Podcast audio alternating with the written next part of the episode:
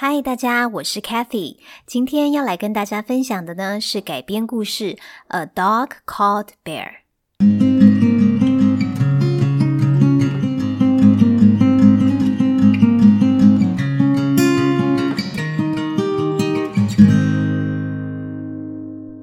今天的故事呢是来自一本比较幼幼一点的绘本，所以我决定用一句英文搭配一句中文的方式和大家分享。There was a little girl named Lucy.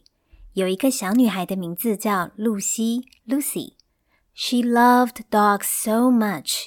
她好爱好爱狗狗哦。She read about dogs. 她呢会读关于狗狗的书。She bought doggy things. 她会买给狗狗用的东西。And of course, she wanted to keep a dog as her pet. 当然啦，她会想要养一只狗来当她的宠物。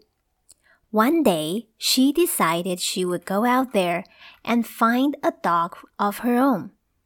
有一天，她决定，她现在要走出门，然后去找一只属于她的狗。First, she met a frog.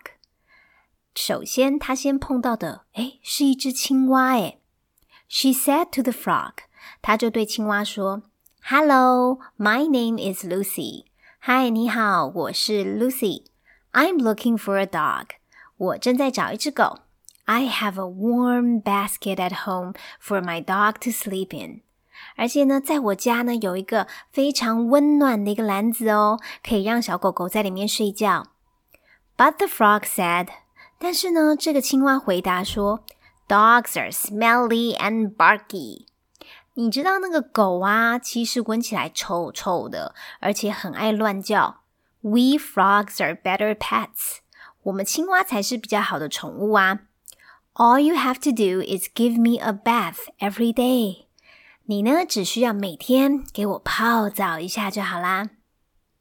Lucy said she only had showers at home, and she left. 但是呢，Lucy 说：“哼，我家里头只有可以冲澡的地方诶。”所以她就离开了那个青蛙喽。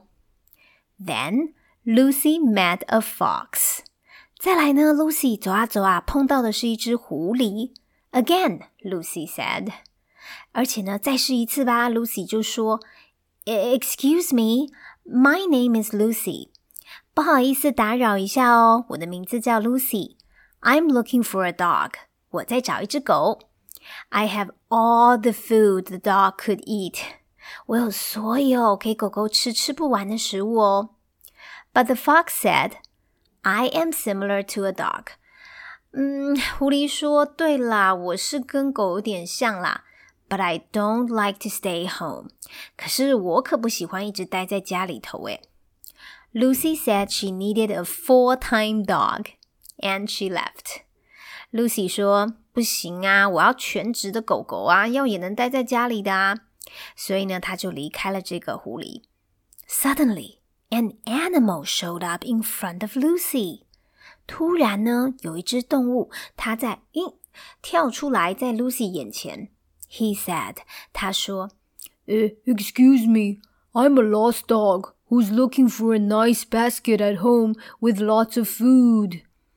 呃，我是一只迷路的狗啊，那我在找很呃一个很棒的一个在家里头的篮子可以睡觉，而且还有很多食物的。 Lucy was pleasantly surprised and said, "Just my luck." Lucy 呢，她真的很开心诶，而且很惊讶。她说：“哎呀，我的运气真好。You must be the dog I'm looking for。你一定就是我在找的那一只狗喽。But you don't look like a dog。诶，可这只动物怎么怪怪的，长得有点不像狗啊？Are you sure you are a dog？你确定你是狗吗 ？The animal said。这只动物就回答说：“Lots of new dogs are invented now。你不知道吗？现在有很多新的狗被发明出来耶。My name is Bear，而我的名字叫熊啦。”Lucy thought, "Bear." Hmm, that was a funny name for a dog. Hmm，叫熊。嗯，这狗的名字好奇怪哦。But it was getting late, so Lucy took Bear home. 好啦，但是时候也有点晚了，天黑了。嗯，那就先把这只熊狗带回家好了。They had a lot of fun together. 诶，结果呢，他们两个在一起很开心哦。Bear slept in the comfortable bed. 啊，这个熊呢，还是熊狗呢？它就睡在舒服的床上。Bear enjoyed all the yummy food. 啊，熊狗呢，它也享受了所有好吃的食物。诶 Lucy loved and cared for him. 而且 Lucy 很爱他哦，而且也照顾他。Everything went well until it was winter time. 一切呢都很棒，直到冬天来临。And Bear went to sleep for five months。 这个熊狗一睡就睡了五个月。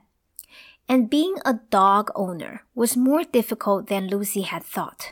而且啊，要当狗主人呢，嗯，远比 Lucy 所想象的来的难很多。She had to clean all the mess, wash the smelly bear, and prepare food every day. 她必须要每天整理乱糟糟的东西，呃，还要洗这个臭臭的熊，然后还要准备食物。每天 ，But being a pet dog wasn't easy either. 但话说回来了，其实当一只宠物狗好像也没有很轻松诶。The bear had to bring the ball back and catch the stick and play with Lucy all the time. 因为熊呢就得去呃捡那个丢出去的球啊，然后去接住啊，然后咬住啊那个呃丢出来的树枝啊，然后呢都一直都要陪 Lucy 玩。One day, Bear was so angry that he left Lucy. 终于有一天呢，这只熊狗呢，它大概忍无可忍，很生气了，它就离开了 Lucy。but only after a day she missed his bed, his toy, and he missed Lucy. 但是才过了一天啊，他就好想念他的床哦，他的玩具，还有他好想念 Lucy 哦。Bear had nowhere to go， 可是他呢，现在没有地方可以去了。Then a bunch of posters caught his eyes。诶，可突然间，他眼角余光看到了好多好多的海报哦。They were posted by Lucy，海报都是 Lucy 贴的耶。Lucy was looking for him everywhere。哇，海报上面大概就在寻熊启事、寻狗启事，呃，到处都在找他。Bear was going home， 所以熊打算回家啦。Lucy might have set out to find her perfect dog。或许 Lucy 一开始出门只是想找到一只完美的狗，but she had found a true friend。但最后呢，她找到了一个是真正的好朋友。好，这个故事呢，其实我很喜欢，因为其实我一直都认为世界上恐怕没有所谓完美的伴侣这种事。我们或许在脑子里头设想了千百万种条件，比如说另一半呢一定要很帅气啊，很美丽啊，或者是另一半要很高挑啊，吼好身材啊，或者另一半要多金、浪漫，或者是要无微不至的照顾我们。然后在残酷的现实当中哦，我们发现很多事情都比想象中的困难诶。或许我们会放弃过几次，会失望过几次。